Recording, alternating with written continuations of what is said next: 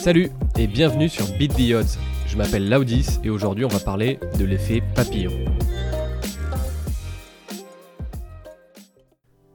Le 27 mars 1977 à 13h15, le Parti d'indépendance des Canaries fait détonner une bombe dans l'aéroport de Las Palmas, blessant 8 personnes.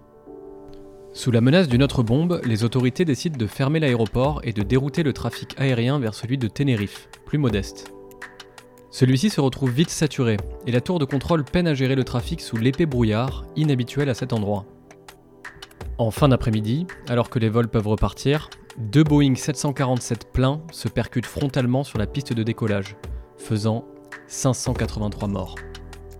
C'est l'accident le plus meurtrier de l'histoire de l'aviation. Mille autres décisions que l'attentat raté de Las Palmas ont contribué au drame. Mais sans cette variable, celui-ci aurait été virtuellement impossible. Un tragique exemple de l'effet papillon. L'effet papillon, c'est un phénomène qui a été décrit à de nombreuses reprises dans l'histoire, à commencer par un proverbe qui date du XIVe siècle et qui relate la suite d'événements à partir d'un clou perdu qui mène jusqu'à la chute d'un empire. Six siècles plus tard, Poincaré déclarait Un événement trivial qu'on ne remarque pas détermine un effet considérable que l'on ne peut manquer et que nous appelons le hasard. Une petite erreur dans les hypothèses initiales produira une énorme erreur dans le résultat. La prédiction devient ainsi impossible. Plus tard dans les années 50, la nouvelle A Sound of Thunder de Ray Bradbury relate le voyage dans le passé d'un homme qui, en écrasant un papillon, change considérablement la face du monde. Mais ce n'est pas de là que vient l'expression. Le premier à avoir utilisé le terme butterfly effect, c'est le météorologue Ed Lawrence, l'un des pionniers du domaine dans les années 60. Après avoir réalisé que les modèles linéaires ne fonctionnaient pas pour prévoir le temps de demain, il fit une erreur de précision dans une donnée en entrée. 0,506 au lieu de 0,506-127. Et le résultat final fut drastiquement différent.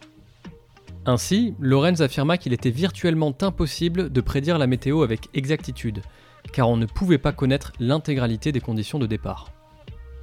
L'auteur Neil Gaiman finit par reformuler les propos de Lorenz dans son roman Good Omens. Il était établi que les événements qui changent le monde doivent être majeurs, comme des bombes, des tremblements de terre ou des mouvements de population. Mais nous savons aujourd'hui que c'est faux. Selon la théorie du chaos, ce qui change le monde, ce sont des événements minuscules. Un papillon qui bat ses ailes en Amazonie entraîne un typhon qui ravage l'Europe. Les travaux de Lorenz ont mené à l'extension du concept sous de nombreux domaines, sous le nom de théorie du chaos. Sociologie, physique, informatique, économie, biologie, etc. Le mathématicien Benoît Mandelbrot a illustré l'exemple de la théorie du chaos avec les fractales, dont il était spécialiste. Son idée, c'est qu'en prenant suffisamment de recul, on peut trouver des modèles qui nous permettent d'approximer le long terme. Par exemple, il est presque impossible de prédire les variations exactes de la température d'un café chaque seconde, mais il est possible de l'approximer dans une heure assez facilement. Cependant, d'après lui, il ne faut pas faire confiance aveugle à ces modèles. Certaines choses les dépassent et finissent par avoir des conséquences énormes. S'il y a bien un catalyseur de cet effet, c'est l'informatique. Des milliards d'interactions sont créées sur Internet chaque jour. Un ouvrier italien né au Sénégal filme une vidéo TikTok et se retrouve avec plus de 100 millions de followers un an plus tard. Et il y a plus incroyable encore, les Single Event Upset. En fait, puisque l'informatique est faite de suites de 0 et de 1, et que nos processeurs sont sensibles aux radiations, il arrive qu'un événement imprévisible comme un rayon cosmique inverse un bit entre 0 et 1. Et un seul bit flip dans une chaîne suffisamment longue a des conséquences démesurées. C'est de cette manière qu'une candidate aux élections municipales belges s'est retrouvée avec 4096 voix de plus que de personnes ayant voté pour elle dans un scrutin électronique. Si le bit modifié avait été un peu plus loin, le changement aurait pu être de l'ordre de centaines de milliers, voire de millions de voix. Tu imagines les conséquences potentielles? L'une des frustrations de l'effet papillon, c'est qu'on paraît impuissant. Que faire d'un système sur lequel on n'a aucune maîtrise et dont les conséquences sont incontrôlables? Pour moi, l'effet papillon nous permet au contraire de tirer trois leçons majeures pour notre quotidien. D'abord, il est absurde de regretter une décision, si triviale soit-elle. Dire si j'avais fait ça, alors, c'est irrationnel.